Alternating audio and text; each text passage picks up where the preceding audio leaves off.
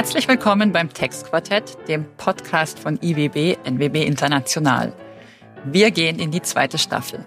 Wir, das sind Dr. Matthias Hildebrand, Dr. Florian Holle und ich, Eva Oertel. Zweite Staffel, das heißt zwölf weitere Ausgaben und bevor wir in die neue Runde starten, möchten wir erstmal ganz herzlich Dankeschön sagen an Sie alle, an euch alle, die unseren Podcast hören und uns Feedback dazu senden. Wir haben mittlerweile über 4000 Abonnenten auf den verschiedenen Kanälen und das hat alle unsere Erwartungen übertroffen und deswegen machen wir jetzt eben auch weiter. Wir lernen trotzdem ständig noch Neues dazu und haben uns heute auch einen Gast eingeladen, von dem wir wirklich noch viel lernen können. Sie ist nämlich ganz aktiv auf ganz vielen Gebieten, macht aber unter anderem eben auch einen Podcast, für den sie sogar für den Deutschen Podcastpreis nominiert wurde. Simone Menne ganz herzlich willkommen in unserer Runde. Es ist mir eine Freude und Ehre. Schön, dass Sie da sind. Und Matthias wird, wie es guter Brauch ist, zunächst mal unseren Gast bei unseren Hörern und Hörerinnen vorstellen. Ja, das werde ich machen. Also wir haben schon das Gefühl, dass, dass wir heute den Gast als Profi haben und ähm, äh, wir, wir von Frau, Frau Menne lernen können. Äh, Frau Menne, wissen Sie, wie viele ähm, Zuhörer Sie haben bei Ihrem Podcast? Ungefähr? Ja, also 11.000 oder so. Ja, ja, super. Wahnsinn. Aber es kommt immer auf die Gästin an. Dann. Mhm. Da braucht man nur noch ein ganz bisschen. genau. Aber vielleicht schaffen wir das mit ihm. Ja, ja also ich stelle unseren Gast vor. Ähm, das mache ich sehr gern, weil wir, ähm, das werde ich gleich noch ein bisschen erzählen, gewisse Gemeinsamkeiten haben. Frau Menne haben wir kennengelernt ähm, und ich glaube viele andere im Steuerbereich als äh, das erste Mal richtig wahrgenommen, also auch sehr nah bei einer WIN-Konferenz vor zwei Jahren, wo sie Schirmherrin war was uns alle gefreut hat, dass im Prinzip mal jemand außerhalb äh, des, des eigentlichen Steuerbereichs ähm, bei so einer Konferenz dabei ist und auch nochmal äh, eine andere Sichtweise hineinbringt. Das, das war sehr spannend und das war auch der Grund, warum wir Frau Menne heute eingeladen haben. Aber vielleicht kurz äh, zum, zum Werdegang. Frau Menne kommt aus Kiel und ist jetzt auch wieder in Kiel und dazwischen ist ganz, ganz viel passiert und das ist auch unsere Gemeinsamkeit. Wir haben beide in Kiel studiert ich äh, habe die Stadt äh, lieben gelernt und auch tatsächlich dort äh, jemanden kennengelernt, der jetzt meine Frau ist. Ähm, also ich habe da eine große Beziehung zu der Stadt. Ähm, Frau Menne hat in Kiel, das, das will ich unbedingt ganz am Anfang erwähnen, weil ich es ungewöhnlich und, und toll finde, eine Galerie. Und wenn man denkt, Kiel ist, oder das nicht so kennt, Kiel ist hässlich, dann sollte man einmal durch die dänische Straße in Kiel gehen und hinter dem städtischen Museum in die Galerie, damit man merken, dass es auch sehr, sehr schöne Ecken dort gibt. Ähm, ähm, so, wie komme ich jetzt zurück äh, zum Lebenslauf? Frau, Frau Menne hat schon eine gewisse ähm, Nähe zu, zu unserem Fach. Und zwar hat sie nach dem Abitur ähm, ähm eine Ausbildung gemacht zur Fachgehilfin äh, in Steuer- und wirtschaftsberatenden Berufen. Ähm, und danach hat sie BWL studiert ähm, in Kiel. Sie hat dann als Revisorin begonnen, zuerst in der ITT Corporation und danach ist sie zur Lufthansa gewechselt und dort hat sie in der Lufthansa ähm, in verschiedenen Bereichen äh, Finanzabteilungen äh, ähm, durchstritten und äh, im Finanzbereich Karriere gemacht. Und das ist, also ich weiß gar nicht, ob ich das alles schaffe, das äh, aufzuzählen. Sie, sie war zuständig für Rechnungswesen, für Shared Service Center, für MA, für Finance, für Accounting.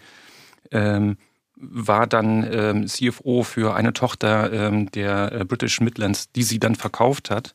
Und äh, das Außergewöhnliche finde ich, ist, dass sie in dieser Zeit ähm, in verschiedenen Ländern und Städten war. Sie war in Lagos, in Nigeria, in Paris, London, Malaysia, Ungarn, Irland. Ich weiß gar nicht, ob ich alle äh, aufgezählt habe. Und ist dann 2010 die Finanzvorständin geworden der Deutschen Lufthansa und damit die erste Frau in dieser Position in einem DAX-Unternehmen und ähm, hat äh, diese Position dann drei Jahre begleitet äh, oder war in dieser Position äh, drei Jahre und ist dann gewechselt äh, von einem DAX-Unternehmen äh, zu einem äh, Familienbesitz befindlichen Unternehmen zu ähm, Böhringer Ingelheim, war dort auch Finanzvorständin äh, in einem also völlig ähm, anderen Wirtschaftszweig und in einem Familienunternehmen und ist dann ähm, aus dieser ähm, CFO-Position hinausgegangen, um Sie war vorher schon Aufsichtsrätin bei BMW, um sich dann diesem äh, Thema Aufsichtsrat zu äh, widmen und ist jetzt zurzeit Aufsichtsrätin bei der Deutschen Post, bei Henkel, bei Johnson Controls, Russells Reynolds, wenn ich das richtig in Erinnerung habe, das habe ich nämlich nicht auf dem Zettel draufstehen. Und ähm, ist aber neben dieser, äh, dieser äh, Tätigkeit als Aufsichtsrätin auch sehr aktiv, äh, bringt sich ein in verschiedenste Themen wie ähm, Diversität, ähm, aber auch Klimapolitik neuerdings äh, hat diesen Podcast und ist äh, das, was Eva auch schon sagte, also vielfältig unterwegs. Und insofern sind wir total froh, dass Sie äh, zu Gast sind, weil Sie uns, glaube ich, ganz viel heute erzählen können. Und entschuldigen Sie, wenn ich irgendetwas verpasst oder vergessen habe in Ihrem Lebenslauf. Nein, es ist, äh, ich glaube, sie haben es ein bisschen geschönt. Also das äh und ich war nicht in all diesen längeren, Ländern längere Zeit, sondern hatte dort Positionen inne, aber teilweise nur Aufsichtsratspositionen. Also ich habe nie in, England, äh, in Ungarn oder Malaysia gelebt. Mhm. Also da müssen wir die Zuhörer und Zuhörerinnen dann, äh, damit die nicht völlig verwirrt sind, wie ich das alles geschafft habe. Und ich war immer also so gut wie immer zuständig für Steuern. Ne? Mhm. Also in all diesen Positionen äh, war der Bereich Steuern immer bei mir. Also von daher habe ich schon eine, eine Affinität, aber natürlich bin ich überhaupt nicht die Spezialistin, die Sie sind. Und äh, ich bin gespannt. Also ich habe nachher zwei Themen da hätte ich gerne Ihren Rat. Um Himmels Willen, das hat man noch nie, ja, dass wir herausgefordert werden. Bevor wir jetzt in die Steuerwelt eintauchen, wollen wir aber noch kurz auf Ihren Podcast eingehen. Die Boss, Macht ist weiblich. Jetzt mhm. könnte man sich denken, da ist doch irgendwas Provokantes bei. Zwei Fragen. Erstens, ähm, was steckt hinter dem Titel und was ist Anliegen des Podcasts? Und zweitens, wenn wir mal uns selbst reflektieren in unserer Steuerwelt, haben wir gedacht, da gibt es eigentlich ganz schön viele Frauen, die Verantwortung tragen in deutschen Großkonzernen für die Steuerfunktion. Wir haben gedacht an SAP, Henkel, Bayersdorf, Deutsche Bahn, Allianz, Zalando, Teamviewer und auf dem Weg hierher habe ich noch an Lufthansa und die Deutsche Bank gedacht. Sprich, ist es vielleicht in Finanzpositionen für Frauen vielleicht sogar einfacher, Karriere zu machen? Ich bin gespannt, was jetzt kommt. Also fangen wir mal mit dem Podcast an. Ähm, ja, das war der Tatsache, ich setze mich stark für Diversität ein. Und, äh, und wir brauchen für Frauen auch Rollenvorbilder. Und äh, da haben wir gesagt, es ist eben nicht immer der Boss, sondern es ist häufig und soll noch häufiger sein, die Boss. Äh, aber natürlich wollen wir damit auch ein bisschen provozieren und äh, so ein Stolperstein, weil ja das, äh, wir reden ja auch viel über Gendern, die Boss nicht so richtig passt im, in der deutschen Sprache. Da denkt jeder, hey, halt mal stopp muss doch der Boss sein. So, das war, das war die Provokation. Das Thema Macht äh, ist eins, wo ich sage, Macht ist per se mal eine gute Sache. Denn äh, mit Macht kann man was bewegen und man muss halt das Richtige bewegen. Und deswegen gerne auch weibliche Macht. Und äh, da lade ich dann ähm, Frauen ein, die besondere Positionen haben. Also äh, ungewöhnliche Positionen. Eine Dirigentin, Simon Young war da. Äh, ich habe jetzt vor kurzem mit äh, einer äh, Köchin, sagt man ja gar nicht Chefin, gesprochen, die ähm, zwei Sterne hat. Und hab aber auch mit äh, Katharina Barley gerade, das war der letzte, der veröffentlicht wurde. Also das ist, das ist super spannend für mich.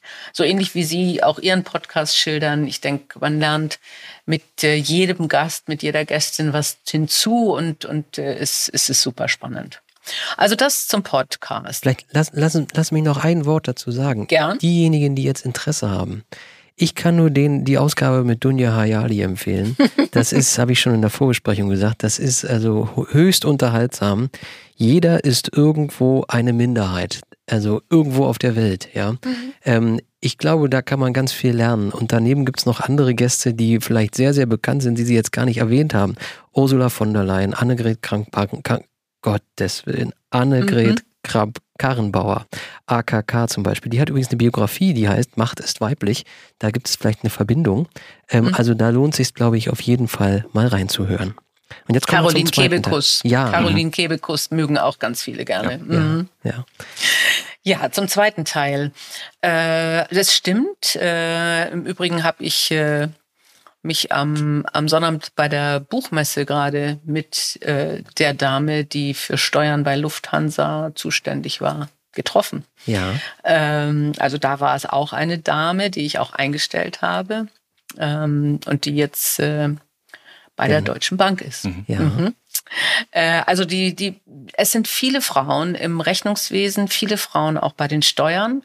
Und es ist ja häufig so, dass äh, eben interessanterweise äh, wenn es dann um die Führung geht, es häufig der Mann wird. Ja, also selbst wenn Sie in der Mannschaft sehr, sehr viele Frauen haben, sind die Chefs häufig Männer. Und das ist eben der Punkt, wo wir sagen, da, das, das muss sich ändern. Also gerade weil bestimmte Fächer prädestiniert sind für Frauen. Aber vielleicht da wirklich nur noch mal die Nachfrage. Was empfehlen Sie jungen Frauen oder was ist der Trigger, wie man es trotzdem schaffen kann?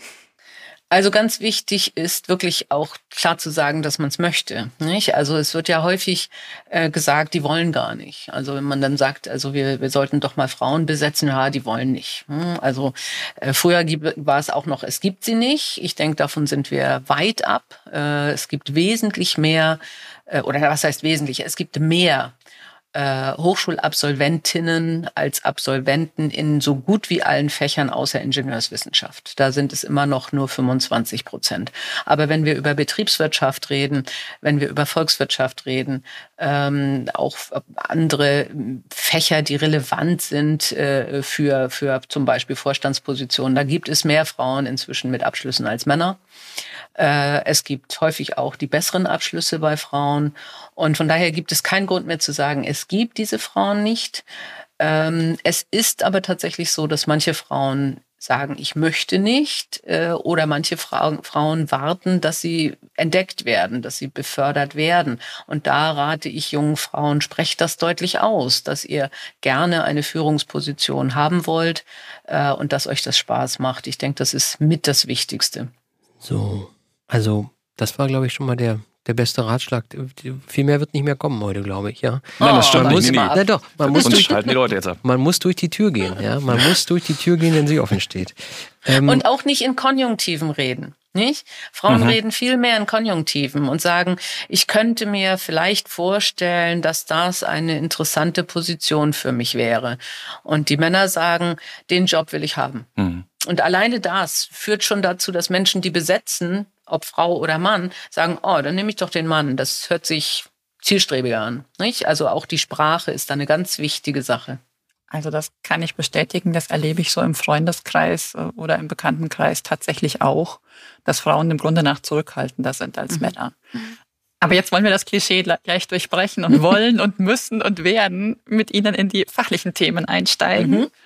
Und ähm, vielleicht beginnen wir erstmal so allgemein bei Ihrer Erfahrung ähm, als CFO, als Mitglied in diversen Aufsichtsräten.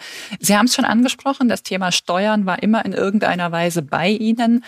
Aber welche Bedeutung hat es tatsächlich in der Gewichtung, in der Planung? Ähm, wie, wie, wie blickt man so aus der Führungsrolle auf das Thema Steuern im Konzern? Steuern spielt keine große Rolle, muss ich jetzt leider sagen. Und, äh, und häufig ist das natürlich auch ein, ein Problem. Äh, aber leider wird das, stell, stellt man das dann zu spät fest. Ähm, also ich denke, es äh, kann an meine Zeit bei der Lufthansa Technik denken. Da, da waren, wussten Menschen wenig über Steuern und dann wurden aus Versehen Betriebsstätten gegründet irgendwo. Ja, also, äh, und ja, ich, ich es ist wirklich ein Thema, wo, wo jeder, der mit Steuern zu tun hat, äh, nickt und sagt, ja, kenne ich auch. Und äh, dieses Thema des Bewusstseins, wo, wo gibt es steuerliche Risiken, mit welchen Aktionen, ähm, das, äh, das ist nicht bekannt. Also selten, dass proaktiv wirklich auch kommuniziert wird. An den Stellen müsst ihr aufpassen. Äh, dann ist es natürlich häufig so, dass, äh, dass zunächst mal eine betriebliche Entscheidung getroffen wird und dann gesagt wird, das müsst ihr schon irgendwie regeln steuerlich. Ähm, wir haben eine Matrix-Funktion eingeführt, ja, und dann war so nicht ganz klar, also wer dann eigentlich welche Entscheidung in welchem Land trifft. Auch das hat Implikationen, da denkt kein Mensch am Anfang dran, einschließlich der Berater, der es empfohlen hatte. Und ähm, das das sind so Sachen, die mich immer gestört haben. Das wirklich Steuern, da wird immer gesagt, irgendwann gibt es eine Erklärung und versucht es günstig zu machen. Ja? Hm. Äh, und, äh, und dann gibt es natürlich auch immer die Diskussion, was optimieren wir? Ja? Das Ergebnis vorsteuern oder nachsteuern. Äh, und äh, ich folge dem, also habe auch als Vorständin gesagt, ähm, wir machen keine Entscheidung nur für Steuern Mhm. Also es gibt keine Standortentscheidung und es gibt auch äh, keine äh, Organisationskonstellation nur wegen Steuern. Ähm, aber man sollte schon dann überlegen, welche Alternativen gibt es, wenn man sagt, rein betrieblich macht es Sinn, jetzt Folgendes zu tun, äh, um dann tatsächlich zu sagen, wie vermeiden wir Steuerrisiken. Gar nicht so sehr, wie optimieren wir die Steuern, sondern vielmehr, es gibt Riesenrisiken, wenn wir es falsch machen. Genau dieser, dieser Punkt Risiken. Ähm, man, man, kann ja so verschiedene, also äh, ich arbeite ja in-house schon seit, seit mehreren Jahren, verschiedene ähm, äh, ja letztlich äh, Dinge verfolgen, wie man Aufmerksamkeit äh, bekommt. Das eine ist ja, dass man tatsächlich auf Risiken hinweist und äh, Angst macht. Ähm, ist das ist, ist das eine, eine Strategie, die, die, die, die wirksam ist und sinnvoll ist? Ähm, also Angst macht, also man kann ja Risiken einmal sehen im, im finanziellen, aber auch Risiken äh, in Bezug auf ähm, Haftung, persönliche Haftung. Mhm. Mhm. Ist das was, was gehört wird oder ähm, ist das eher, dass dann äh, so ein Vorstand sagt, nerv mich nicht damit? Ja, Letzteres. also ähm, es ist, ist wirklich so, und da kann ich alle nur warnen. Also wenn man immer mit dem erhobenen Zeigefinger äh, sagt, oh, und das kann schiefgehen und wir wissen nicht, dann kommt nämlich häufig, ihr seid Verhinderer, mhm. nicht? Also und äh, ich denke, was was wirklich eine gute Strategie ist, ist das, was Sie jetzt hier zum Beispiel tun. Und äh, das vielleicht auch versuchen, in, im Konzern hinzubekommen, indem man dann wirklich Steuern spannend macht, nicht? Und sagt, ey, Steuern ist eigentlich, deswegen habe ich es gelernt, ja. Ich, ich mhm. bin zum Steuerberater gegangen, weil ich gesagt habe, ey, das ist ein Thema, wo immer was Neues kommt, wo du immer was dazulernen kannst, äh, wo du, wo du ein bisschen auch logische Sachen zusammensetzen kannst und äh, und was fordert intellektuell und äh, und da es proaktiv spannend zu erzählen. Äh, das äh, das finde find ich immer besser als Angst machen. Mhm. Und wie gesagt, also bei Vorständen kommen viel zu viele Leute. Da kommt, da kommt die Rechtsabteilung, da kommt die Reputation, die Presse, die Steuerleute. Irgendwer sagt immer, oh Gott, das ist ein Riesenrisiko. Das ist im Übrigen eines der Probleme, weshalb wir, glaube ich, in Deutschland so wenig innovativ sind, weil inzwischen tatsächlich Vorstände häufig ganz viel Angst haben, irgendeine Bewegung falsch zu machen. Äh, und äh, also lieber proaktiv das Thema so spannend darstellen, wie es ist. Und es ist ein spannendes Thema. Mhm. Ja, absolut. Und also auch das Wort, was immer genannt wird, Businesspartner, aber das sehe ich auch so, also versuchen Teil äh, dieser, dieser Prozesse zu sein, frühzeitig dabei zu sein bei solchen Entscheidungsdingen ähm, ähm, oder bei, bei, bei Projekten. Und, und das ist nämlich auch eine Frage von uns, ähm, Steuern erklärbar zu machen. Und zwar mhm. so erklärbar, ja. dass man nicht nur erklärt, äh, wie funktioniert es, sondern was hat das für Auswirkungen ähm, auf das Business. Also und, und vielleicht auch der Hintergrund, warum, warum ist das so? Also zum Beispiel diese Sache, wenn man irgendwie international arbeitet, naja, jeder Staat will natürlich für sich einen Teil des äh, Profits äh, besteuern, um, um, einfach erklärbar zu machen für die anderen, warum im Endeffekt, warum es Steuern gibt und, äh, und was dahinter steht. Also ganz, ganz wichtig. Also ich habe äh, leider äh, das jetzt mache ich ein Stereotyp auf und wahrscheinlich werden werden sich Ihnen die Haare aufstellen und den Zuhörern und Zuhörerinnen auch. Aber ähm, Menschen, die gerne steuern mögen, sind selten die besten Kommunikatoren. Ja, äh, also und wir hatten wirklich regelmäßig Menschen aus Steuerabteilungen, die durch Assessment Center geflogen sind. Mhm. Und das hat nichts mit Intelligenz zu tun, sondern einfach nur Auftreten und Kommunikationsfähigkeiten. In, bei der Lufthansa Technik äh, hatten wir einen Mitarbeiter, der gar nicht so richtig zu den Steuern passte und, äh, und auch am Anfang wirklich Misfit war, äh, bis wir festgestellt haben, der kann das genau gut. Hm. Der hat Spaß dran, Steuern zu kommunizieren, mit Menschen, mit Ingenieuren über Steuern zu reden. Und der hat dann Newsletter gemacht und, und solche Sachen. Und das rauszufinden, wer kann Steuern anfassbar und erklärbar machen, ist, glaube ich, eine, eine sehr, sehr gute Überlegung für jede Steuerabteilung. Ähm, denn man braucht die, in Anführungsstrichen, Nerds, aber man braucht auch die, die gut kommunizieren. Ja, wir verlieren uns sehr gern in Details. Das ist wohl so. Und das, der Blick aufs große Ganze geht dann doch relativ schnell verloren. Aber ich will nochmal zurückkommen auf die Vorstandsarbeit.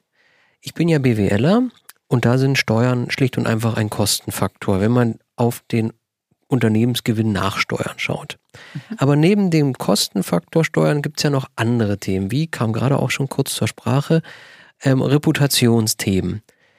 Spielt das in der praktischen oder spielte das vielleicht auch aktuell im, im, im, Blick auf eine Aufsichtsratstätigkeit, spielt das aktuell wirklich eine Rolle, die Steuerstrategie? Wie oft befasst sich eigentlich ein Vorstand mit einer Steuerstrategie oder wie oft sollte er es tun? Und welche Rolle spielen eigentlich Reputationsthemen? Also ich habe im Aufsichtsrat bisher noch nie viel von Steuern gehört. Äh, und beim Vorstand ist es abhängig natürlich vom Unternehmen ab und an ein Thema, ähm, wobei die Steuerstrategie selten Vorstandssitzungsthema ist. Das heißt, häufig genug ist Steuer dann ein Thema, wenn es ein Problem gibt oder aber wenn es M&A und Standortentscheidungen gibt.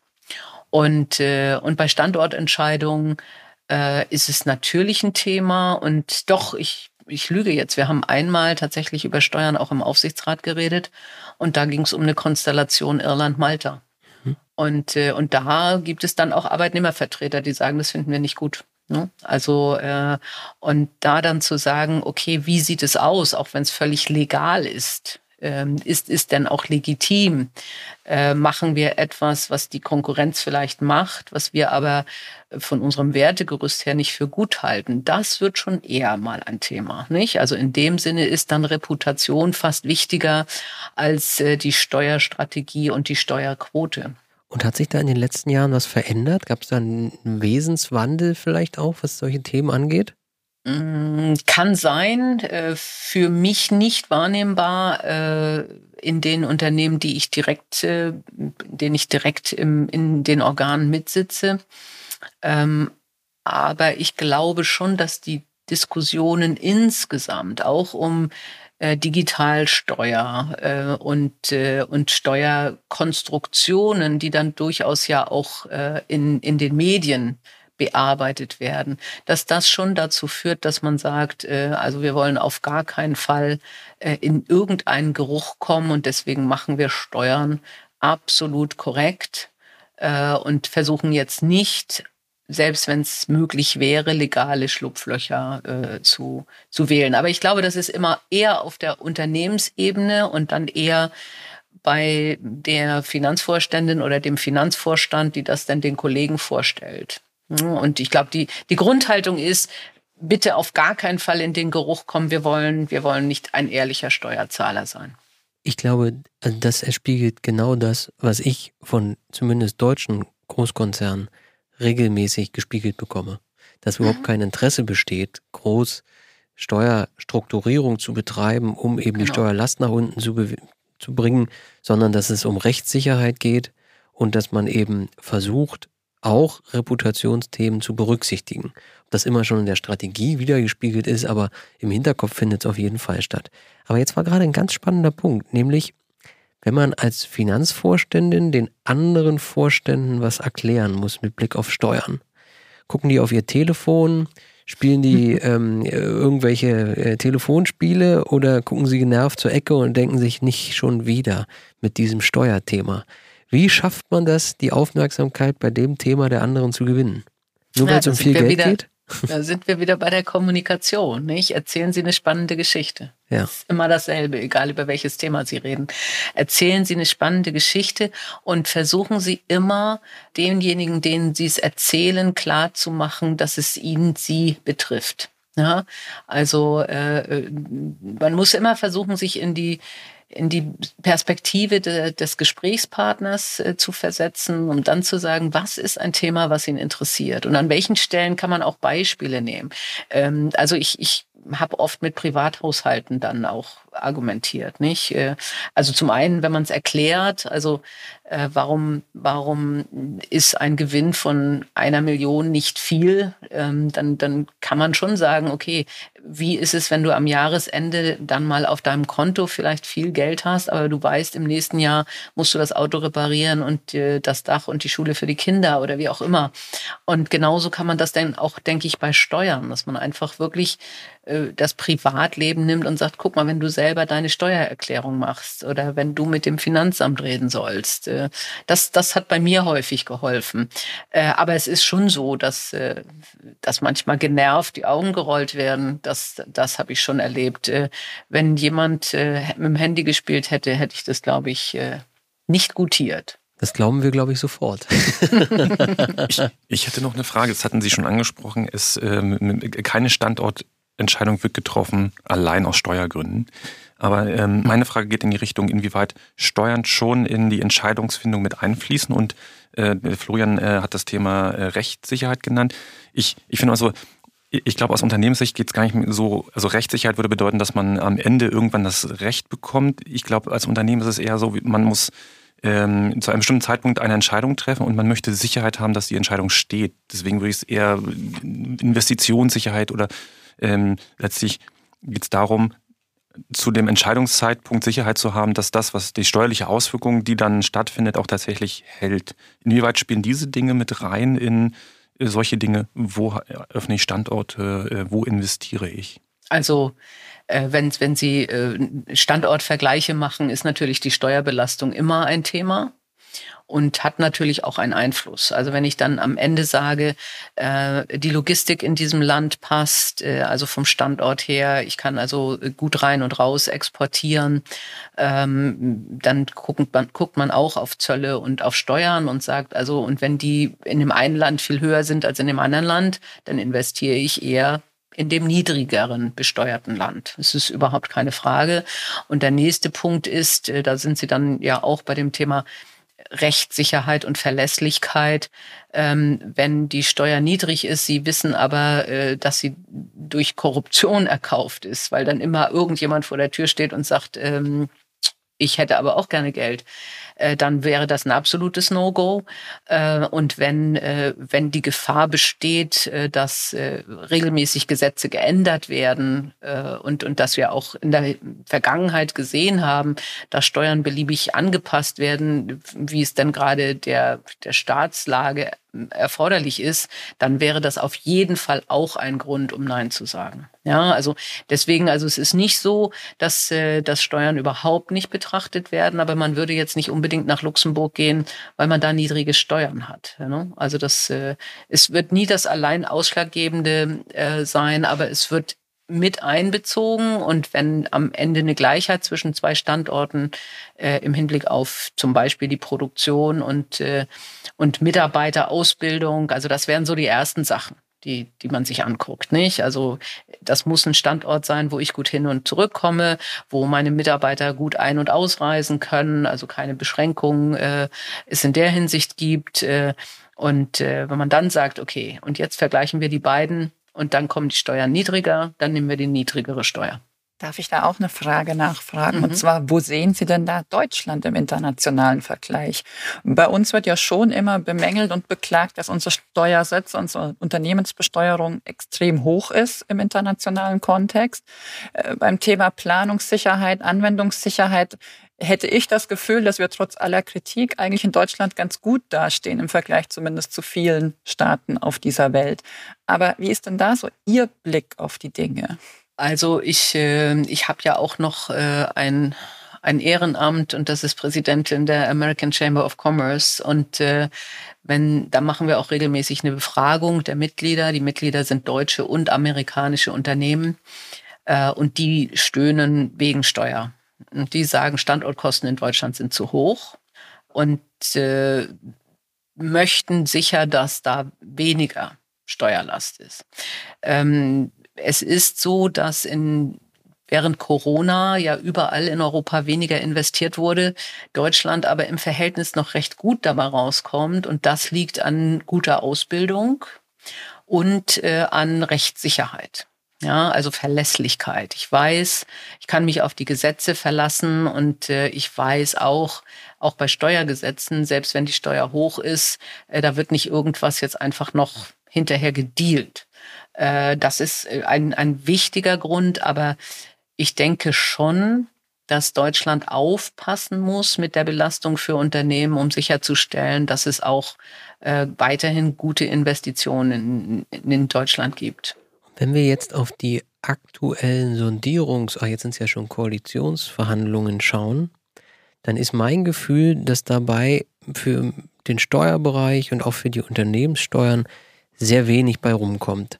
Das wird dann immer damit begründet, dass eben der Haushalt es nicht hergibt und man eben auf diese, sagen wir mal, Ausgaben äh, oder auf diesen Verzicht an Einnahmen, das ist ja vielmehr, nicht eben verzichten kann. Ähm, und dann findet die Debatte immer statt mit Steuersätze rauf und Steuersätze runter. Das ist ja intellektuell eigentlich, sagen wir mal, nicht, wird ja der Frage nicht gerecht. Ja, das Steuersystem ist ja eigentlich viel mehr als nur der Steuersatz. Woran liegt das, dass in Deutschland diese Diskussion immer so eindimensional stattgefunden wird und dass die Reformbereitschaft so gering ist, weil wenn wir auf die letzten 15 Jahre schauen, ist im deutschen Unternehmenssteuerrecht natürlich viel passiert, aber im Wesenskern hat es sich kaum verändert. Obwohl es immer Anläufe gab, ähm, dass man ja. die Steuer auf dem Bierdeckel machen kann. Ne? Ja, äh, ja es, es, geht ja in beide Richtungen. Nicht? Also sie, sie, haben, sie haben einfach zwei Lager und die einen äh, kommen dann eher aus, aus der Wirtschaftsecke und sagen, äh, die Steuern müssen runter für äh, insbesondere Unternehmen. Äh, und dann gibt es äh, Menschen, die sagen, die Steuerbelastung ist zu hoch. Ähm, für, für Menschen, die nicht genug verdienen. Ähm, und äh, dann geht es um Steuererhöhung für Reiche und um Steuersenkung für Arme. Es, auf den einfachen Punkt wird es gebracht. Und das ist natürlich der Politik und dem Wahlkampf geschuldet, nicht? Das ist, äh, es ist genauso wie Geschwindigkeitsbegrenzungen. Also ich meine, äh, das ist, äh, Sie können in ganz Deutschland nur noch an sehr, sehr wenigen Stellen, glaube ich, wirklich unbegrenzt schnell fahren. Und trotzdem ist es ein Riesenthema im Wahlkampf oder jetzt auch in den Sondierungsgesprächen gewesen, wo ich sage, ja, das, äh, das ist es jetzt echt nicht, wo, womit wir, womit wir äh, unsere, unsere Zukunft retten. Und daher ist es mir tatsächlich fast egal. Äh, aber es, es ist ähnlich wie die Steuern. Es wird halt vereinfacht. Und, und für, ich glaube, man kann Bürgern und Wählern mehr zumuten, aber ähm, das äh, passiert eben nicht. Und manchmal wundert man sich auch schon, dass Wähler dann auch wirklich darauf reagieren und sagen, nee, nee, die wollen jetzt, äh, die wollen die Steuern äh, für Unternehmen senken, das ist ganz böse und deswegen wählen wir sie nicht. Also das äh, äh ist ist Politik und Wahlkampf geschuldet und, ähm, und ist eigentlich ganz, ganz grausig, ja, weil das meistens dazu führt, dass dann keine Grundsatzdebatte zum Steuersystem entsteht, sondern irgendwo rumgedoktert wird, nicht? Und dann versucht man es über die Hintertür, indem man Abschreibungsregeln ändert oder ne, bestimmte Sonderregeln für bestimmte Sonderinvestitionen oder bestimmte Sonderkonstellationen. Und das macht das natürlich alles eher viel komplizierter und noch undurchschaubarer äh, und am Ende manchmal sogar kontraproduktiv. Und äh, ich denke, was ein guter Punkt wäre, jetzt für die Regierungsverhandlungen, und das stand äh, meines Wissens bei den Grünen mit im Programm, ist, dass man Steuerschlupflöcher zumacht. Also damit wäre ja schon mal viel gewonnen und auch einiges finanzierbar. Man wirklich sagt, also bestimmte also Ver Verschärfung von Steuerprüfung äh, und äh, Schließen von bestimmten Steuerlücken, äh, um dann äh, zu sagen, okay, für mehr hat es in einer Einigung, in einer Dreierkonstellation nicht gereicht im Sinne von Senkung oder Erhöhung. Also Sie sprechen mir bei dem letzten Punkt nicht so, aber bei den Punkten davor aus dem Herzen. Ich sage immer, Politik muss Steuerpolitik mehr erklären. Ja? ja. Und wir erleben viel zu oft ähm, Politiker, die sich nicht die Mühe machen, und ich würde sogar so weit gehen, dass sie es teilweise selbst auch gar nicht können, ja, es im Bereich der Steuerpolitik zu erklären. Und das führt dazu, glaube ich, dass wir diese eindimensionale die, die, Diskussion haben. Mit Blick auf Steuerstupflöcher glaube ich, das passiert ja jedes Jahr. Wir haben jedes Jahr ähm, weitere Regelungen, wo versucht wird, Gestaltungen entgegenzutreten. Das ist das klassische Spiel Hase und Igel, was ich glaube auch immer bleiben wird und was auch völlig in Ordnung ist. Man kann sich als Steuerbürger nur wünschen, dass der Gesetzgeber vielleicht manchmal schneller ist und dass er vielleicht zielgenauer ist und nicht mit der ja. Rasenmähermethode dann versucht, gleich alles zu erwischen. Und genug Ressourcen, nicht? Ja. Genug Ressourcen tatsächlich. Ja. also Dass, dass man wirklich sagt, ich habe genug Menschen, die auch äh, Steuerprüfungen machen können. Und äh, zu dem Thema Politiker, also ich bin ja äh, äh ich stimme Ihnen ja zu. Ich sage dasselbe wie zum Thema Steuerpolitik, auch zum Thema Energiepolitik. Andererseits ist es halt so, dass wir Politikern schon viel abverlangen, nicht? Denn die Welt ist heutzutage so kompliziert und wir verlangen eigentlich von jedem Politiker Generalist in dem Sinne zu sein, dass sie auch noch richtig gut in den Themen sind äh, und, und kriegen es nicht hin, vielleicht auch zuzulassen, dass jemand sagen darf, wissen Sie, Steuern ist nicht mein Thema. Wir haben hier in unserer Partei aber jemanden, der Steuern richtig gut durchschaut und dem überlassen wir das, äh, an den delegieren wir das und der darf auch dazu eine Aussage machen. Und wir verlangen halt äh, häufig, dass jeder Politiker jedes Mal, äh, wenn irgendwie jetzt in Kiel gefragt wird, wie sieht das aus mit den Steuern, jeder von denen auch in den Kieler Nachrichten was dazu sagen kann. Aber verlangen, also wir, das, verlangen wir das wirklich? Ich erinnere mich an, an Helmut Schmidt, der rauchend auf einer Bühne saß. Ihm wurde eine Frage gestellt und er sagte, dazu kann ich nichts sagen. Ja, da war er aber wahrscheinlich schon 80. Ja, ja, gut. Ich bin, und musste nicht mehr gewählt werden. Das, auch, das, das gestehe ich zu. Aber ich finde das stark, ja, wenn jemand auch mal sagt, dazu kann ich nichts sagen, bevor Absolut. ich jetzt versuche, irgendetwas zu sagen, wo der eine oder andere denkt, mein Gott, das hättest du ja auch sparen können, lasse ich es lieber bleiben. Ich glaube, das denken viele, aber trotzdem tun wir es nicht. Und gucken Sie sich an, was in Talkshows passiert ja. oder was auch manchmal passiert, wenn tatsächlich ein Politiker sagt, dazu kann ich keine Aussage machen. Dann steht am nächsten Tag in irgendeiner Zeitung, äh, Scholz hat keine Ahnung von, ich weiß nicht was. Oder Baerbock äh, äh, hat, weiß noch nicht mal, was das und das ist. Oder irgend sowas. Ja, mhm. also es ist eine ganz schwierige Gemengelage. Ich selber gebe Ihnen absolut recht. Und ich glaube, das gilt auch für Unternehmen. Ja, man darf auch da sagen, dass weiß ich nicht, selbst wenn es in meinem Ressort ist. Ich als Finanzvorständin in einer Aufsichtsratssitzung muss das Recht haben zu sagen, wissen Sie, diese Detailfrage zum Thema Steuern, die Sie mir jetzt gerade stellen, weil es in Ihrem Unternehmen gerade passiert ist, die kann ich jetzt nicht beantworten. Wir können jetzt sofort meine Steuerexpertin dazu ziehen oder ich beantworte sie im Nachgang. Also das ja. sollte jedem Menschen zugestanden sein, weil die Welt ist so komplex, dass nicht mehr jeder alles kann. Absolut. Und ich möchte noch ergänzen, das ist, sehe ich genauso auch bei Beratern. Wenn ich als Unternehmens-Inhouse-Mensch äh, einen Berater frage in einem Gespräch und er kann die Frage dann nicht direkt beantworten, dann finde ich das viel ehrlicher und äh, besser, dass er sagt, das muss ich jetzt nochmal nachlesen oder einen Kollegen fragen, ich komme darauf zurück, weil ich gar nicht erwarten kann bei dieser Komplexität, die es, äh, äh das Steuerrecht auch hat, ähm, dass auf alle Fragen sofort geantwortet werden kann. Also genau, genau, diese Ehrlichkeit drückt aus meiner Sicht auch stärker aus als, äh, ähm, als Schwäche. Ist auch vertrauensbildend, ja. absolut. So, jetzt müssen wir mal auf unseren Spickzettel schauen, welche Themen wir ja, schon wir so ein Stück weit abgehakt haben. Ein spannendes Thema, was ich unbedingt fragen will, ist ähm, in Bezug auf Shared Service Center und Digitalisierung. Das ist ja ein, auch ein Thema, äh, was äh, Sie schon länger begleitet und insbesondere auch schon seit sehr langen äh, Automatisierung, Digitalisierung und, und halt Shared Service Center. Und da ist die Frage, die Entwicklung, die wir jetzt äh, sehen, äh, dass viele Dinge automatisiert werden können. Ähm, gibt's letztlich so zwei provokative Fragen. Wird es künftig noch überhaupt Shared Service Center geben? Und das zweite ist, wird es überhaupt noch Buchhalter und Steuerberater geben müssen? Also es wird sich auf jeden Fall alles ziemlich ändern. Äh, und äh, wenn man so bedenkt, äh, wie, also ich ich habe beim Steuerberater gelernt, noch mit einem amerikanischen Journal. Ein ganz großes Buch mit T-Konten, wo es am Ende aufgehen musste. Ja, und da hat mein Chef drauf bestanden, damit ich auch wirklich weiß, wie Buchen geht. Äh, und ich habe auch in meiner ganzen Laufbahn immer wieder festgestellt, dass man mit T-Konten viele Sachen ganz prima erklären kann.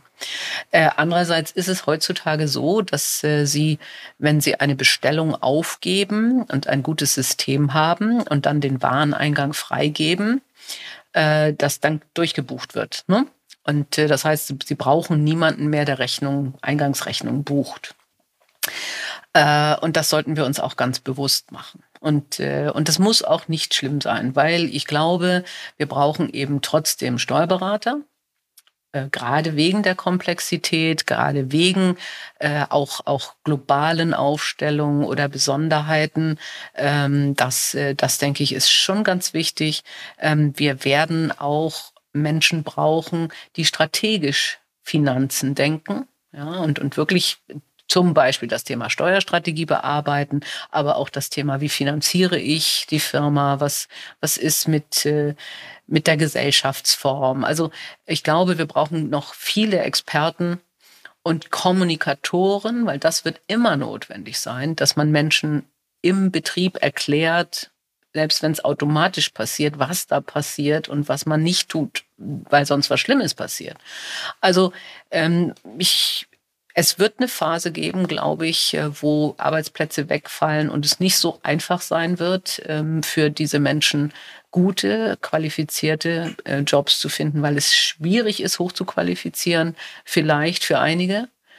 Ähm, aber ich denke, der Versuch ist es wert. Ich denke, Siemens hat, äh, hat gesagt, sie wollen keine Leute mehr entlassen, sondern sie wollen alle weiterbilden, weil wir haben Fachkräftemangel.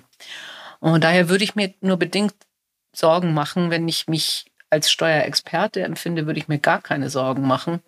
Ähm, aber für die reinen Routinearbeiten, ja, da wird viel wegfallen. Und wird es Shared Service Center geben? Wissen Sie, ich habe das erste Shared Service Center gegründet, das war 2001. Da gab's da gab's schon welche. Da waren wir nicht, wir waren nicht die ersten. Also Bayer hatte, glaube ich, war da ziemlich Frontrunner. Ähm, und damals wollte ich eigentlich nicht 50 Prozent meiner Mitarbeiter entlassen und dann in Polen wieder Menschen einstellen, sondern damals war schon die Idee von virtuellen Shared Service Center. Ja, und wenn wir alle sowieso im Homeoffice sitzen, äh, dann sitzen wir eben nicht mehr zwangsläufig alle in einem Gebäude, sondern man arbeitet vernetzt, äh, durchaus äh, über Europa verstreut zum Beispiel oder sogar über die Welt verstreut wegen Zeitzonen und, äh, und kann trotzdem im Sinne eines Shared Services arbeiten, dass nicht jeder an seinem eigenen Standort alles selber machen muss. Ne? Und das ist, das, das besprechen wir ja auch momentan zum Thema äh, äh, Globalisierung mit Supply Chain. Also es macht keinen Sinn aus meiner Sicht, jetzt äh, alles wieder in Deutschland zu produzieren, in der Hoffnung, dass man dann nicht von China abhängig ist. Weil man ist immer von irgendjemandem abhängig. Und wenn es dann in, in Deutschland eine Überflutung gibt, dann haben wir auch ein Problem. Ja, also ich glaube fest an Globalisierung. Sie müssen bloß sich resilient aufstellen und vernetzt aufstellen. Und äh, das gilt auch dann in dem Sinne für Shared Service Center. Mhm. Jetzt haben wir noch ein ganz großes Thema hier auf unserem Zettel. Und das ist das Thema Klimawandel, Klimapolitik und Nachhaltigkeit. Ich beschäftige mich jetzt seit bestimmt anderthalb Jahren gemeinsam mit Kollegen verstärkt mit dem Thema, was das, was dieser Megatrend Nachhaltigkeit eigentlich für den Steuerbereich bedeutet.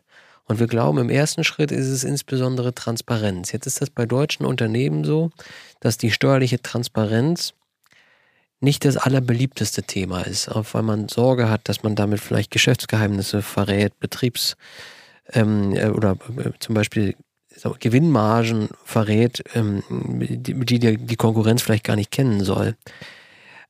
Mit Blick auf das Thema Nachhaltigkeit wird das aber zunehmend auch von der Gesellschaft verlangt. Wie sehen Sie das? Wie, wie sehen Sie das Thema steuerliche Transparenz freiwillig oder braucht es vielleicht am Ende eine Verpflichtung, die ja mit dem, muss man ehrlich sein, EU-weiten öffentlichen Country-by-Country-Reporting ohnehin jetzt schon in der Spur ist. Ja, es ist, es ist wie bei so vielen Themen, äh, wo Freiwilligkeit nicht funktioniert, wird es dann irgendwann Gesetze geben. Und äh, das war, das war bei der Besetzung von Frauen in Führungspositionen so, wo, ich, wo es jahrelang eine freiwillige Selbstverpflichtung gab und die hat nichts gefruchtet. Und dann gibt es jetzt ein Quotengesetz, wo alle die Augen verdrehen, wo ich sage, ja, aber selber schuld. Ne? Mhm. Also und äh, und ähnlich sehe ich das auch beim Thema Nachhaltigkeit und und Steuern. Ähm, ich denke, das wird gefordert werden. Das wird gefordert werden von Konsumenten äh, und das wird gefordert werden von, von Staaten. Äh, und äh, für mich ist wichtig, es muss ein Level Playing Field sein. Ja, es, es, ist, es ist immer schädlich, wenn man dann sagt, okay, das, das gilt für Deutschland, aber im Zweifelsfall nicht für den Rest von Europa. Dann haben natürlich deutsche Unternehmen ein Problem. Ähm, und, und dasselbe gilt dann auch, wenn wir über Transatlantik reden oder, oder auch wenn wir über China reden. Ja, also äh, wir, wir müssten schon versuchen, und das ist ein hoher und sehr, sehr schwerer Anspruch, aber zu sagen, wir haben globale Regeln und deswegen haben wir keine Benachteiligung äh, von denen, die es dann ehrlich tun. Ähm, aber es, also das Thema ESG als solches, das ist ja dann nicht nur Umwelt, sondern auch Soziales und auch Governance. Und Steuern fällt bei mir unter den Bereich Governance. Und äh, da, da wird es mehr und mehr Regeln geben, dass, äh, dass da eine Transparenz herrscht. Ich sehe das auch so. Ich würde aber noch einen Punkt ergänzen. Ich glaube, es hat mit allen drei, allen drei, also IS und G zu tun. Warum? Staaten finanzieren sich ja bekanntlich über Steuern und sie können nur in nachhaltige Ziele investieren, wenn sie Steuereinnahmen haben. Und wenn ich über diesen, wenn ich über diese Brücke gehe, dann kriegt Steuern eine Riesenbedeutung auch für ESG, weil ohne die entscheidenden Mittel für Staaten können diese Staaten die Nachhaltigkeitsziele halt nicht erreichen. Ja, und über, über diesen, ja, über diese Brücke kriegt plötzlich auch das Thema Steuern diese Nachhaltigkeitsdimension. Das mag nicht jeder mögen, aber ich glaube, an der Zukunft, in der Zukunft kommt man daran nicht mehr vorbei. Also äh, es wird sicher, und das ist ja teilweise heute schon so, Steuern oder Subventionen sind, ähm, dass äh, das versucht wird und versucht werden wird in Zukunft, ähm, Nachhaltigkeit äh, auch mit entsprechenden Steuern äh, zu, zu incentivieren oder äh, tatsächlich klimaschädliches Verhalten im Zweifelsfall äh, zu bestrafen. Äh, es geht natürlich auch viel über Bepreisung, nicht? Also CO2-Preis. Also da kriegen Sie im Zweifelsfall auch Geld. Ähm, ja. Äh, also Deutschland muss jetzt zahlen weil sie Klimaziele gerissen haben äh, und äh, muss, muss Emissions, äh, Zuschläge abkaufen von Ländern, die welche übrig haben. Also da gibt es einige, einige Mechanismen, aber Sie haben recht, äh, auch über Steuern wird bei dem Thema einiges passieren, äh, wenn es um um, um Nachhaltigkeitsziele geht und die Erreichung will jetzt nicht hier zwingend die Gegenposition vertreten, aber ganz leicht wird es doch nicht, wenn man Steuern weltweit transparent macht oder Konzernsteuerbelastungen weltweit transparent macht. Es wird, glaube ich, nicht ganz leicht für die Finanzverwaltung, die in Rechtfertigungsdruck gerät, warum sie nur so wenig Anteil vom Steuerkuchen eines Konzerns vereinnahmt. Es wird aber auch nicht ganz einfach für den Konzern zu erklären, warum er meinetwegen in Deutschland 30 Prozent Steuerquote hat und in irgendeinem anderen Staat X 2, 3, 4, 5 Prozent. Da ist natürlich dann wieder das Thema Kommunikation gefragt. Insofern ist das alles recht rund heute in unserem Podcast. Aber insgesamt glaube ich doch schon eine sehr herausfordernde neue Dimension, die da auf beide Seiten, Regierung, Verwaltung, wie eben auch äh, Unternehmertum zukommen dürfte. Absolut. Also äh, nicht falsch verstehen. Deswegen habe ich gesagt, das ist ein echt dickes Brett. Ja, äh, also und und das ist ja heute schon so und und das zusammengenommen mit der Tatsache, dass äh, das halt in den meisten Ländern es ja genauso ist wie in Deutschland, dass man eben ähm, Sorge hat vor totalen Restrukturierungen, ja, ähm, dass, äh, dass das eher dazu führt, dass man dann wieder irgendwelche äh, Arabesken macht, die, die nicht, noch nicht mal legal zu erfüllen sind. Also äh, man sagt, ich, ich muss weder entweder gegen ein Landesrecht oder gegen ein anderes Landesrecht ver, verstoßen. Äh, also es wird überhaupt nicht einfach. Es, man, man sollte zumindest in Europa anfangen. Denn das Problem ist, wir haben zwar einen Binnenmarkt, aber wir haben eben weder im Bereich der, der Finanzen, äh, Steuern oder auch Sozialsystemen Ähnlichkeiten oder Gleichheit.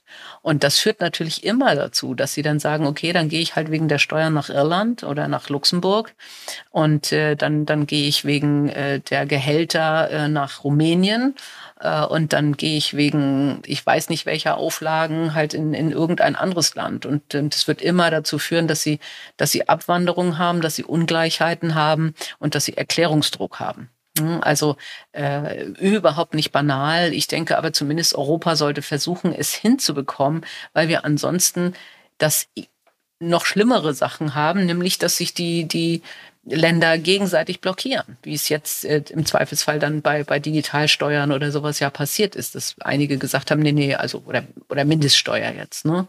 Ich gehe nicht auf die 15. Also und, äh, und dann haben sie halt ein Europa, was uneins ist äh, und das macht es noch schlimmer. Vielleicht noch eine, eine Nachfrage. Ist das nicht, ist das schon ein Thema, was auch mal im Aufsichtsrat diskutiert werden könnte von einem Unternehmen? Steuerliche Transparenz des Unternehmens?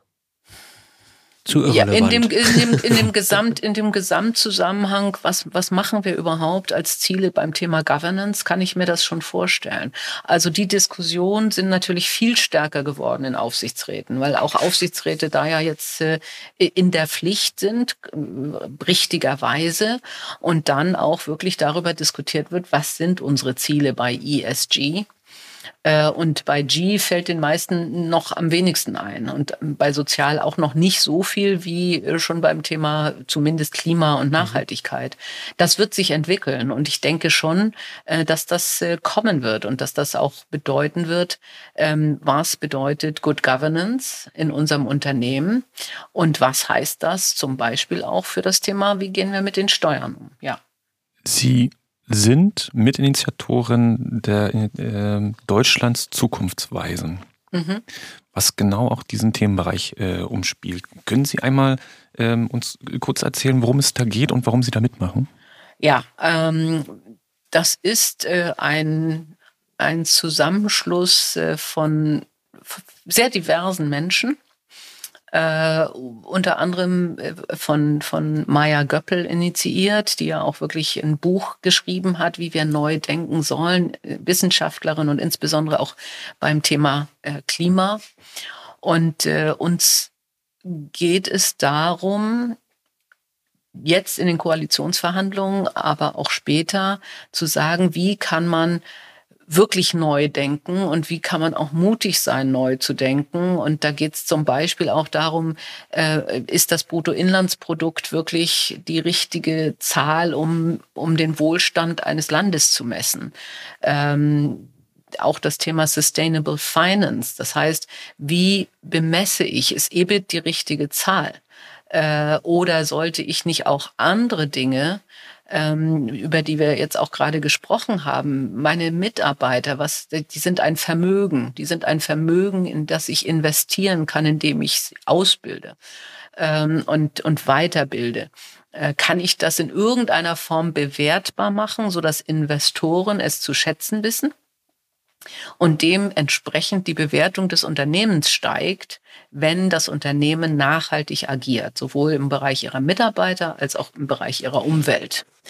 Und, äh, und das sind, da sind verschiedene konkrete Themen. Es ist uns auch ganz wichtig, dass, dass eben auch Praxis dabei ist, äh, wo wir dann wirklich auch mit Politik darüber reden wollen, welche Möglichkeiten es gibt. Und es gibt tolle Beispiele von Ländern, also Finnland, Schottland, äh, äh, Estland wird ja auch immer herbeigeführt, aber auch Neuseeland, die schon Ansätze haben, wie man grundsätzliche Systeme ändern kann, Strukturen ändern kann, um dort nachhaltiger, und zwar gesamtheitlich nachhaltiger zu agieren. Und den Mut wollen wir machen, ja, und zu sagen, traut euch, weil, warum mache ich damit? ich glaube, wir müssen uns trauen. Also und ich, ich bin ja nun 61. Ich war lange nicht politisch engagiert, ähm, habe aber gesagt, es kann, ich kann mich jetzt da nicht mehr raushalten. Äh, ich glaube, dass wir dringend etwas tun müssen, sowohl was soziale Schere in Deutschland betrifft, was, was Bildung betrifft, äh, also und, und die Tatsache, dass wirklich Menschen, die, die mit einer schlechten Ausgangsposition geboren werden, eben immer und nachhaltig schlechtere Chancen haben, ähm, auch was das Thema Umwelt betrifft. Ich muss mich engagieren und deswegen mache ich da mit. Nur um zwei, drei Dinge zu nennen, die äh, etwas näher sind im Steuerbereich, äh, aus diesem Programm, das bedroht auf sieben Säulen, das kann man alles sich äh, angucken. Es gibt eine schöne Homepage äh, von Deutschland Zukunftsweisen. Was ich total spannend fand, ist ein sogenanntes äh, Planetary Boundary Accounting, dass man letztlich das, was Sie schon sagten, angesprochen haben, dass man in ähm, letztlich ähm, die, ähm, ins Accounting mit hineinnimmt, Dinge wie soziale, ökologische und nicht nur wirtschaftliche Beiträge. Und dass man im Prinzip auch äh, oder insbesondere auch mit aufnimmt ähm, externe ähm, Effekte wie zum Beispiel CO2-Verbrauch und mhm. ähnliches, um das alles äh, sichtbar zu machen, was ein Unternehmen schafft auf der einen Seite, aber auch natürlich verbraucht. Verbraucht, wofür es zurzeit nicht, äh, nicht unbedingt zahlen muss. Ähm ja, und da sind wir bei dem Punkt, weshalb sich keiner Sorgen machen muss, dass der Job wegfällt. Mhm. Ja, es, wir müssen so viel neu erfinden und, und gute Sachen neu erfinden und innovativ sein, ähm, dass, äh, dass, dass Buchen einer Eingangsrechnung wirklich eine Sache ist, von der wir dankbar sind, dass sie uns irgendjemand und zwar eine Maschine abnimmt. Mhm. Wir haben mehr Zeit, um uns um die wichtigen Dinge zu kümmern. Ja, ja genau. Das ist, glaube ich. Ja. Mhm. ja, spannend. Sehr, sehr spannend. Vielleicht noch zwei, drei andere Beispiele, die äh, dort drin sind. Ähm, haben wir auch schon teilweise angesprochen. Abbau von zumindest schädlichen, klimaschädlichen Anreizen, die zurzeit noch da sind. Genannt ja, sind äh, ja. Dieselprivileg, Pendlerpauschale, äh, zumindest sollten wir darüber reden, äh, ähm, Steuerbefreiung auf Kerosin und so weiter.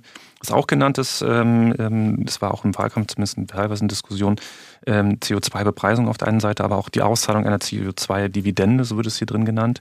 Dass man also sagt, ähm, man äh, bepreist CO2, auf der anderen Seite gibt man das den Bürgern zurück. Mhm. Und was auch genannt wird, das fand ich auch ganz spannend als, äh, als Idee, eine sogenannte Klimaprogression im Steuertarif. Ähm, das heißt, aus meiner Sicht macht es auch als Steuermensch Sinn, äh, sich das einmal ähm, durchzugucken, das Programm. Da sind viele Dinge drin und das genau, was Sie sagten, ähm, die auch sehr praxisbezogen sind und teilweise in einzelnen Ländern auch schon äh, vorhanden sind. Und äh, ich glaube, dass das Ganze tatsächlich sehr ähm, anregend sein kann für die Politik, ähm, sich ähm, dann auch Ideen dort zu holen, die, die auch umsetzbar sind. Ich bin begeistert, wie tief Sie sich da eingearbeitet haben. Ja, ich, Wir brauchen ich durchaus kann, auch Leute mitmachen noch. Ja. Ne? Ich, ehrlicherweise, ich kann sagen, wie ich es gemacht habe. Ich, das sind ja, ich weiß nicht, ich glaube, das sind 100 Seiten. Ich habe mir die sieben Säulen angeguckt und dann habe ich so ein PDF. Dann bin ich in die mhm. Suche und habe Steuern eingegeben okay. und dann wurde mir alles angezeigt, was mit Steuern zu tun hatte. Und, und da gibt es also wirklich so gute Beispiele, auch schon praktizierte Beispiele, äh, wo man sich trauen kann, das zu tun. Und, und das ist wirklich, und da, da bin ich bei dem Punkt, das kann man so spannend erzählen und dann auch sagen, ey, guck mal, das lohnt sich und das kann man durch eine steuerliche Lösung erreichen. Also das finde ich, finde ich eine super spannende Erzählung auch für Menschen. Und ich habe, muss ich auch sagen, ich habe das Buch von Maya äh, Göppe gelesen. Das gibt es mittlerweile mhm. auch als Hörbuch. Ähm, ich glaube, über dieses Buch hat man auch ein gutes, einen guten Einstieg. Ja, das stimmt, absolut. Es zeigt sich mal wieder, dass Steuern ein Thema ist, was aber wirklich alle gesellschaftlichen Themen irgendwie beeinflusst. Ja, oder Absolut. ein, wo, ja, wo doch, muss man sagen, wo Steuern einen Einfluss hat. Hm. Und das ist auch ja die Anforderung an uns Menschen, die professionell Steuerberatung im Unternehmen oder auf Ebene der Finanzverwaltung machen. Wir müssen uns mit all diesen Trends der Gesellschaft beschäftigen, weil früher oder später finden wir sie im Steuerrecht wieder. Das mhm. ist so gut wie sicher, weil wir so steuersensitiv sind als Bürger auch, ja. Jetzt kommt der Werbeblock. Jetzt kommt der Werbeblock. Da müssen ja, wir natürlich, wir, wir, sind ja ein, erstmal der Werbeblock bei dieser, bei dieser, sagen wir mal, Initiative wirkt auch Janine von Wolfersdorf mit Frau Menne. Mhm. Mit der habe ich eine Gemeinsamkeit. Wir sind nämlich beide im wissenschaftlichen Beirat des NWB Verlags. Und dieser okay. Podcast wird ja vom NWB Verlag produziert. Und das war jetzt meine elegante Überleitung zum Werbeblock. Normalerweise sagen wir jetzt, wo man so ein bisschen nachlesen könnte. Aber über das, was wir gesprochen haben, da hat noch keiner drüber geschrieben. Ja. Deshalb ähm, gibt es nur zwei kleine Hinweise. Erstens, natürlich hören Sie rein, liebe Hörerinnen und Hörer, in den Podcast Die Boss. Ja. Lassen Sie sich nicht von dem Titel abschrecken, auch wenn der Sie vielleicht provozieren mag. Es lohnt sich. Und das Zweite ist, wer sich, das ist jetzt, Matthias hat gesagt, das ist ja das Schwerste überhaupt, aber gut, wer sich für das Thema Steuern und Nachhaltigkeit interessiert, kann in der IWB 2020 äh, nachlesen. Seite 816 fortfolgende. Da haben zwei Mitarbeiterinnen von PwC etwas zu diesem Thema geschrieben und ich war auch dabei. Und jetzt geht's weiter mit den Schlussfragen und die darf der Matthias heute nee, machen. Der Zettel ist falsch, das darf die Eva machen. Ist ja nicht. Ja, Eva. das habe ich falsch aufgeschrieben. Ich hatte auch gedacht, Matthias hat sich das gewünscht, aber ich freue mich, wenn du mir das überlässt. Ich durfte Liebe, die Vorstellung ja schon machen. Liebe Frau Menne, Ganz am Ende unseres Podcasts gibt es immer die sogenannten knallharten Oder-Fragen, Alternativen, zwischen denen Sie sich bitte entscheiden müssen. Und wenn Sie uns dann immer noch kurz erklären, warum Sie sich so entschieden haben, dann freuen wir uns ganz besonders. Erste Frage. Gut. Zug oder Flugzeug? Zug, weil es angenehmeres Reisen ist. Prima. Zweite Frage. Wirtschaft, Politik oder Kunst? Oh, Kunst. Kunst, weil letztendlich sind wir Menschen da nicht für die Politik und nicht für die Wirtschaft, die sind nämlich für die Menschen da. Aber Kunst ist etwas, was Menschen berührt. Und jetzt haben Sie die Vorlage geliefert für eine Zusatzfrage, die oh. ein bisschen knifflig ist. Kunstfreiheit oder Steuerfreiheit? Kunstfreiheit. Kunstfreiheit. Jeder Künstler oder jeder Mensch muss alles an Kunst machen dürfen, aber nicht jeder darf von jeder Steuer befreit sein. Das ist äh, aus Sicht der Finanzbeamtin eine sehr äh, charmante Antwort. Kommen wir wieder zurück zum großen Tun. Machen oder beaufsichtigen? Machen. Man kann immer etwas machen und nur beaufsichtigen ist nicht befriedigend. Passt zu dem, was Sie eingangs gesagt haben. Macht und machen. Mhm. Dann eher eine private Frage. Eher auf Reisen oder lieber zu Hause? Lieber zu Hause, jedenfalls momentan, weil ich wahrscheinlich sehr, sehr viel auf Reisen war und momentan genieße ich es absolut, in Kiel in der Provinz zu sein. weil Kiel aber auch so schön ist. Das stimmt. das freut Matthias. Und unsere letzte Frage, die passt ein bisschen zu Ihrem Podcast und vielem, was Sie auch erzählt haben.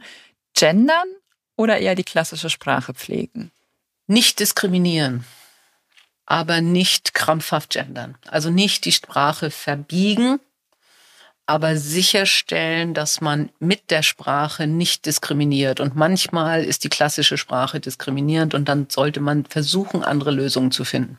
Frau Menne, vielen lieben Dank. Das war ein ganz anderes oder eine ganz andere Ausgabe des Textquartetts, als wir sie sonst machen. Sonst schlagen wir uns hier mit tiefer Technik gelegentlich herum, die um manche Steuernormen ähm, ranken und streiten darüber, was richtig wäre und was falsch wäre. Heute haben wir uns ums große Ganze gekümmert. Das finde ich schade. Ich wollte Ihnen zwei Fragen stellen. Ja, Echt, ja, ja, ach so, ähm, na, dann los, dann los. Also, unbedingt, ähm, unbedingt.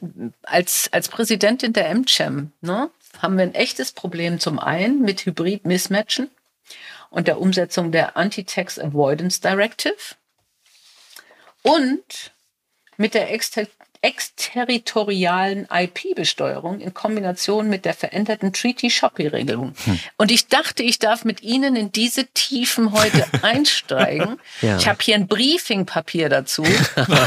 bin aber froh, dass es nicht passiert ist, weil ich ja. in der Hinsicht wirklich nicht die Expertin bin. Ja, vielleicht, vielleicht ich bringe mal meine, meine Mitstreiter nicht in Verlegenheit, deswegen, ich sage dazu mal zwei Sätze. Wir die, sind am Ende. Ja, ja. Tschüss. Die, die Umsetzung von 4K äh, in Deutschland, dieser Hybridregelung, ja, ist natürlich für viele amerikanische Konzerne eine Riesenherausforderung, weil die aktuellen Strukturen, die dort bestehen, ähm, nicht zu dieser Regelung passen. Genau. Und insbesondere der Absatz 5, glaube ich, ist es von der Regelung einfach verrückt ist, ja. Absolut. Und da braucht es irgendwie Klarheit, wie das zu verstehen ist. Auch um, sag mal, die Nachweispflicht, die sonst damit einhergeht, irgendwie in Grenzen zu halten. Das, Absoluten Punkt. Also ähm, es ist wirklich für die amerikanischen Mitglieder bei der MCHAM ein Riesenthema. Ja. Und die Frage der Foreign-to-Foreign-Lizenzzahlungen, ähm, die wollten wir hier nie ansprechen, um hier teilweise einige nicht in Verlegenheit zu bringen. ähm, jetzt ist es doch geschehen. Das ist, glaube ich, ein mörderspannendes Thema, jetzt losgelöst von dem Streit, ob das nun richtig ist und ob das verfassungsmäßig und historische Auslegung, alles d'accord, kann man alles drüber streiten, aber die Frage, die dahinter steht, ist, will man da eigentlich zwingend auf solche Zahlungen und das dahinterstehende, womöglich befindliche Besteuerungsrecht Deutschlands zugreifen? Mhm. Auch das ist eine spannende Frage, aber ich glaube, wenn ich es richtig in Erinnerung habe, bei der letzten Änderung des der Norm 50D3 stand im gleichen Gesetz, wo es ums Steuerabzugsverfahren geht, auch eine Evaluierung drin, wie denn ähm, mit dieser Frage umgegangen wird, wie viele Fälle es tatsächlich gibt. Und ich kann mal so viel sagen, das Bundeszentralamt für Steuern hat, glaube ich, damit noch eine ganze Menge zu tun. Ähm, und das wird nicht von der Tagesfläche verschwinden. Äh, es wird eher wieder viel stärker aufkommen. Das glaube ich schon. Aber spannend, also beides Themen. Dann freut es mich, dass ich dann doch beides nochmal loswerden ja. konnte. Und da sind wir bei der Kommunikation wieder. Ähm, gerade das letzte Thema. Das jemandem im Ausland verständlich zu machen, was Deutschland da tut, das ist ganz schwierig. Das ist sogar ja. bei Steuerexperten im Ausland schwierig zu erklären. Ja, da kommt dann zurück, that's ridiculous. Ja, mhm. so, ja. das ist ja. so die Reaktion. Ähm, trotzdem, jetzt versuche ich wieder den Bogen zu spannen zu meinem Abspann. Ich finde, das war ein außerordentlich ehrliches Gespräch, weil wenn eine ehemalige Finanzvorständin der deutschen Lufthansa sagt, dass sie lieber mit dem Zug fährt, als mit dem Flugzeug fliegt. Dann kann das nur ehrlich sein. Ich hoffe, das hat unseren Hörerinnen und Hörern auch Freude bereitet. Mir und uns, glaube ich, ganz, ganz sicher. Wir freuen uns auf jedes Feedback, immer gern an textquartett.nwb.de und dann bis zum nächsten Mal. Auf Wiederhören. Vielen Dank, Frau Männer. Ganz herzlichen Dank. Ich danke. Tschüss zusammen.